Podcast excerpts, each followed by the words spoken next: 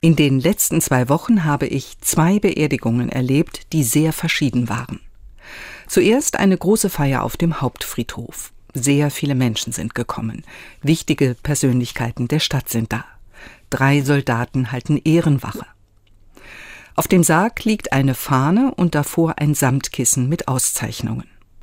Am Grab spielt später dann noch ein Soldat auf eine Trompete einen Abschiedsgruß. In einer langen Schlange kondolieren die Menschen der Witwe und dem Sohn des Verstorbenen. Einige Zeit später ein ganz anderes Erlebnis. Eine kleine Urnenbestattung am Grab und im engsten Kreis. Die Familie hat die Feier selbst vorbereitet. Zwei sehr unterschiedliche Beerdigungen von Menschen, deren Leben auch sehr unterschiedlich war. Einer, der viel davon erlebt hat, was wir für gewöhnlich mit einem gelungenen Leben verbinden. Eine Familie gegründet, ein Haus gebaut, anerkannt im Beruf und engagiert in Politik und Kirche.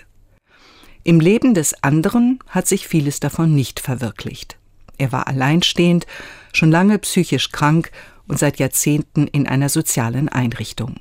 Mit menschlichen Maßstäben gemessen könnte man sagen, dieses Leben war Windhauch, wie der Autor des Buches Kohelet im Alten Testament es beschreibt.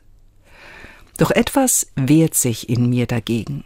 Mich hat ein anderer Satz beeindruckt. Gott liebt uns schon immer, vor aller Leistung und trotz aller Schuld. Ich hoffe, dass Gott beide, auch mich irgendwann, im Tod nicht wiegt und bewertet. Ich möchte vertrauen, dass er uns alle einfach erwartet und liebt.